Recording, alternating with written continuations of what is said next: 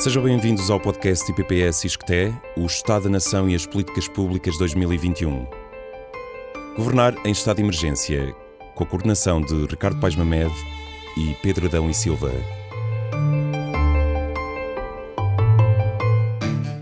Visite o site do Estado da Nação em Números, onde pode ler este e outros artigos na íntegra em oestadanacau.isqueté-iol.pt. Proteção Social, por Frederico Cantante. Diagnóstico: Proteção do emprego. A agudização dos problemas durante a pandemia. Existem em Portugal dois tipos principais de condicionalidade no acesso às prestações de proteção no desemprego. O primeiro é o prazo de garantia, correspondente ao registro de contribuições suficientes e que é o critério base de acesso ao subsídio de desemprego uma prestação baseada numa lógica de seguro. O segundo é a condição de recursos, ou seja, a prova de necessidade económica essencial para o acesso ao rendimento social de inserção. No caso do acesso ao subsídio social de desemprego inicial, verificam-se ambas as condicionalidades. O cumprimento do prazo de garantia é um fator crítico no acesso às prestações de desemprego num mercado de trabalho tão segmentado como o português, no qual em 2019 tinham um contrato não permanente cerca de 36% dos trabalhadores por conta de outrem do setor privado e dos trabalhadores da função pública em regime de contrato individual de trabalho. Para analisar os problemas que se colocam à proteção do emprego, devemos ter em consideração a precariedade laboral de parte significativa do emprego, as normas institucionais que a favorecem as limitações à verificação inspectiva do cumprimento das mesmas, mas também a especialização económica do país em atividades expostas a flutuações sazonais da procura, entre outros aspectos. O gráfico consta do relatório escrito permite analisar a evolução da taxa de cobertura das prestações de desemprego desde 2001 até 2020, tendo como referência os desempregados inscritos nos centros de emprego e os beneficiários de prestações de desemprego, bem como o peso dos beneficiários de subsídio de desemprego no total de beneficiários de prestações de desemprego no final de cada ano. Podemos ver que a taxa de cobertura das prestações de desemprego no seu conjunto tendeu a aumentar até 2009, a diminuir no período entre 2009 e 2017 e a aumentar de novo um pouco nos anos seguintes. O pico da cobertura das prestações de desemprego foi de cerca de 69% no final de 2009, o que significa que ainda assim 31% dos desempregados não beneficiavam de qualquer prestação deste tipo. Na última década, apenas em 2020, já em tempo de pandemia e de medidas de emergência, a taxa de cobertura dos desempregados pelas prestações de desemprego atingiu os 60%. O acesso limitado às várias prestações de desemprego é acompanhado pelo aumento consistente do peso dos beneficiários de subsídio de desemprego nesse conjunto de prestações, em particular entre a primeira e a segunda década do milénio. A análise desta evidência é complexa e merece aprofundamento, mas a título meramente exploratório, podem colocar-se algumas hipóteses explicativas que não se excluem. Por um lado, o aumento do peso relativo dos beneficiários de subsídio de desemprego pode dever-se, e passa a citar a causas positivas, nomeadamente a redução que se verificou a partir de 2012 do prazo de garantia necessário para se aceder ao subsídio de desemprego de 18 para 12 meses, bem como a um eventual aumento da duração do emprego num contexto de recuperação económica. Por outro lado, essa tendência poderá dever-se a dificuldades de cumprimento simultâneo dos dois requisitos de acesso ao subsídio social de desemprego inicial, uma prestação que depende tanto da existência de contribuições suficientes, menos exigentes face ao subsídio de desemprego, como da verificação de condição de recursos. Importa, aliás, realçar nos últimos anos, o número de beneficiários desta prestação é quase residual.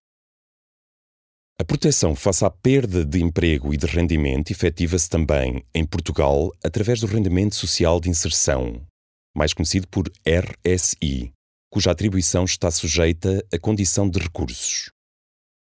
Embora cerca de 11% dos seus beneficiários tenham rendimento do trabalho, o RSI funciona como uma prestação de último recurso que ampara sobretudo desempregados que vivem em situações de pobreza extrema. No entanto, quer do ponto de vista simbólico, quer a nível da sua generosidade monetária, esta é uma prestação com uma capacidade cada vez menor de garantir uma inclusão social efetiva e condigna.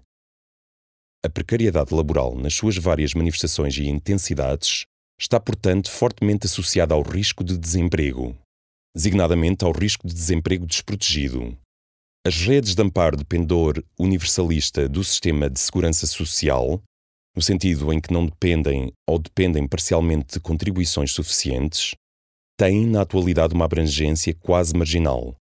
No caso do subsídio social de desemprego inicial, ou garantem níveis de sobrevivência bastante baixos, que é o caso do RSI.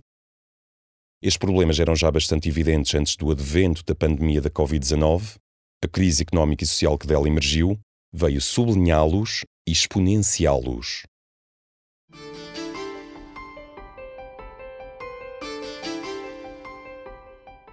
Proteção social. Análise de política. Apoio extraordinário ao rendimento dos trabalhadores prestação agregadora de emergência não conseguiu colmatar as lacunas dos instrumentos tradicionais. A pandemia da Covid-19 e as medidas destinadas a mitigar os seus efeitos sanitários tiveram impactos económicos sem paralelo na história recente do país. A diminuição do PIB só em 2020, no valor de 7,6%, foi superior à queda em cadeia verificada no período 2010-2013, na ordem dos 6,7% com o intuito de impedir que a redução da atividade económica tivesse uma tradução imediata no aumento do desemprego e na quebra de rendimento das famílias, o governo criou medidas de apoio direto e indireto às empresas e ao emprego, como é o caso do layoff simplificado e suas declinações, as linhas de crédito às empresas e a suspensão temporária do pagamento de crédito, entre outras. O governo também facilitou o acesso a algumas prestações sociais existentes e prorrogou automaticamente o seu processamento, nos casos das prestações de desemprego e RSI. Além disso, definiu esquemas de integração no sistema previdencial de segurança social destinados a trabalhadores desprotegidos, introduzindo novos apoios substitutivos de perdas de rendimento para trabalhadores independentes e membros de órgãos sociais de empresas. As respostas de emergência ao aumento de desemprego e à perda de rendimentos das famílias basearam-se, portanto, numa recalibração de prestações e regimes existentes e na introdução de novos apoios. O apoio extraordinário ao rendimento dos trabalhadores, mais conhecido por AIERT, previsto no Orçamento de Estado para 2021 e ativado em fevereiro do mesmo ano, consiste numa agregação de um conjunto de medidas dispersas pela qual se procurou, Passo a citar, assegurar a continuidade dos rendimentos dos trabalhadores que se encontram numa situação de desproteção económica, isto é, não reúnam as condições de acesso às prestações sociais que protegem na eventualidade de desemprego, ou tendo acedido às mesmas, estas tenham terminado. De acordo com o sumário da Portaria número 19-A, barra 2021. Em termos gerais, o AERT enquadra situações diversas, que vão desde o término do período de atribuição de prestações de desemprego à proteção de trabalhadores que ficaram desempregados em 2020 e não tiveram acesso a uma prestação de desemprego. E também ao apoio aos trabalhadores independentes e membros de órgãos sociais de empresas com quebras significativas de rendimentos, entre outras situações de desproteção social. Este apoio tem, portanto, uma natureza compósita arrumando sob um chapéu comum diferentes regimes de proteção que visam garantir apoio económico num conjunto diversificado de situações. O AERT não cumpriu apenas objetivos de agregação de prestações e de alargamento da proteção a categorias desprotegidas. Introduziu também um limiar máximo comum na atribuição do subsídio social de desemprego, de perda de rendimentos em virtude da pandemia, por parte dos trabalhadores independentes e dos membros dos órgãos sociais das empresas, alinhado com o limiar da pobreza de 2018, que era, à altura, 501,16 euros. É a partir desse limiar que se define a situação de necessidade económica dos trabalhadores e se avalia as condições de elegibilidade. É também a partir desse limiar, e tendo como referência o rendimento familiar ou o rendimento relevante declarado, que se define o valor da prestação. A agregação num mesmo apoio de várias prestações que seguem regras específicas, bem como a sobreposição de algumas dessas prestações com outras ainda em vigor em 2021, que é o caso do apoio à redução da atividade económica, introduziram complexidade no processo de acesso ao ERT e, nesse sentido, contribuíram para a redução da sua eficácia. Entretanto, o apoio já foi alvo de várias alterações destinadas a corrigir incongruências e a facilitar o acesso, mas, de acordo com a informação disponível até ao momento, a sua cobertura parece ficar aquém do inicialmente previsto. Segundo foi noticiado, o Instituto de Segurança Social previu que o AART iria abranger cerca de 250 mil pessoas, mas até março de 2021, mês de referência do pedido, apenas cerca de 138 mil tinham requerido acesso a este apoio.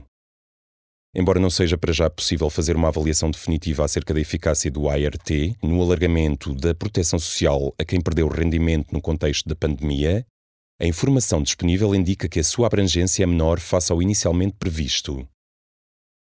Para além da questão da abrangência, importa avaliar o nível de generosidade das várias prestações enquadradas neste apoio e o efeito da aplicação de condição de recursos na atribuição de algumas delas que teve como efeito a redução dos montantes recebidos pelos beneficiários. Mais do que fazer reparos a aspectos específicos do ART e das várias prestações que ele congrega, importa avaliar a sua pertinência e a de outras prestações de emergência introduzidas no contexto da crise pandémica e refletir acerca das melhores formas de robustecer a proteção do emprego. Em particular, a proteção face ao risco de desemprego e de perda de rendimento, a primeira questão que importa colocar prende-se com a técnica jurídica que informou o desenho do AERT. A agregação de prestações que têm uma natureza diferente e ou que seguem regras específicas funcionou por si como um elemento de complexificação do apoio e, portanto, um fator que dificultou a sua compreensão pela generalidade das pessoas, em particular pelas que necessitavam de ser protegidas. Este tipo de configuração não tem paralelo no sistema da segurança social em Portugal e, com base na informação mais recente, a sua utilização parece ser ineficaz. Assim, as prestações contidas no ART traduzem a pleiade de medidas de emergência acionadas para responder às necessidades de proteção social no contexto de pandemia. Como já se referiu, algumas dessas medidas consistiram em alterações introduzidas em prestações já existentes, com o objetivo de facilitar o acesso às mesmas e ou a sua prorrogação, e outras foram criadas ad hoc. Em relação a estas, os seus destinatários foram e são, sobretudo, os trabalhadores independentes, os membros de órgãos sociais das empresas e os gerentes de micro e pequenas empresas, mas também os trabalhadores informais ou os estagiários. Não teria feito mais sentido acomodar as situações de desproteção não cobertas pelo sistema previdencial, adequando prestações já existentes no sistema de segurança social, particularmente o rendimento social de inserção, o facto desta prestação de último recurso ser, do ponto de vista simbólico, cada vez mais estigmatizada na sociedade portuguesa, poderá ajudar a compreender por que se decidiu não a utilizar como rede de amparo para centenas de milhares de trabalhadores. Contudo, esta opção acabou por reproduzir e aprofundar a desigualdade simbólica e material entre, por um lado, os beneficiários de RSI e, por outro, os beneficiários de outras prestações de proteção face ao risco do desemprego, e entre eles e a generalidade da população portuguesa. A criação dessas prestações ad hoc ilustra de forma clara a desproteção de certos grupos sociolaborais em relação ao risco de desemprego, nomeadamente, por um lado, os trabalhadores informais e os trabalhadores por conta de outrem com contratos de trabalho precários, por outro, os trabalhadores independentes, inclusive os que são economicamente dependentes, e os trabalhadores por conta própria proprietários de empresas de pequena ou muito pequena dimensão. Em relação a estes últimos, existem no sistema de segurança social português prestações destinadas a protegê-los face ao risco de desemprego. No entanto, o número de beneficiários destas prestações tem sido bastante baixo. Entre 2013 e 2019, o número máximo de beneficiários por ano destas prestações foi sempre inferior a 1.500 pessoas. Por exemplo, em 2019, existiram apenas 1.148 beneficiários destas prestações de desemprego. A saber, 367 beneficiários de subsídio por cessação de atividade, trabalhadores independentes economicamente dependentes de uma única entidade contratante, e 781 beneficiários de subsídio por cessação de atividade profissional, neste caso, trabalhadores independentes e membros dos órgãos sociais. Não há, porém, ainda informação disponível que permita determinar o número de trabalhadores independentes e membros de órgãos sociais que durante a pandemia beneficiaram de prestações de desemprego baseadas em contribuições. Estes dados, bem como o número muito elevado de trabalhadores com este perfil que beneficiaram e continuam a beneficiar dos apoios extraordinários, demonstram de forma clara o quão desprotegida está esta categoria sociolaboral. Esta questão é grave porque uma parte dos trabalhadores independentes exercem efetivamente uma atividade subordinada, realidade exacerbada pela plataformização do trabalho, pelo que deveriam ser enquadrados no sistema de segurança social enquanto trabalhadores por conta de outrem. Nestes casos, a proteção do desemprego é uma questão que deve ser primariamente enquadrada e resolvida no plano da regulamentação do trabalho e das relações laborais. Nas situações de trabalho independente economicamente dependente, que gera deveres contributivos junto da entidade contratante, este problema é formalmente evidenciado. Embora, na prática, mesmo quando há contribuições suficientes, a necessidade de se provar a natureza não voluntária da situação de desemprego condiciona o acesso à proteção social. Finalmente, as prestações que compõem o AIERT retratam bastante bem o conjunto de respostas que foram acionadas pelo governo para proteger os desempregados e a perda de rendimento no contexto da pandemia da Covid-19.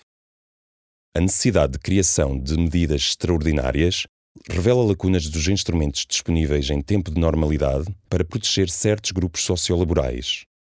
Revela também que é necessário redinamizar a articulação entre as prestações de tipo previdencial, baseadas na centralidade do trabalho e do emprego, e as que se baseiam na prova de necessidade económica. Recordamos que o trabalho é o sustentáculo fundamental do sistema de segurança social e as prestações sociais geradas através de uma lógica de seguro devem ser valorizadas. Mas estes princípios devem ser combinados com a ambição de garantir que as prestações de vocação universalista, que protegem os desprotegidos, permitam uma efetiva integração social e condições materiais de existência suficientes para um exercício condigno da cidadania. Estão todos convidados a ouvir o próximo capítulo de O Estado da Nação e as Políticas Públicas 2021, subordinado ao tema Emprego por Paulo Marques e Rita Guimarães. Visite o site O Estado da Nação em Números, onde pode ler o artigo na íntegra. estadodanacau.isqueté-iol.pt Leitura, voz e interpretação de Tiago Carvalho, montagem de Hugo Alexandre Cruz e montagem e gravação por Xavier Marques.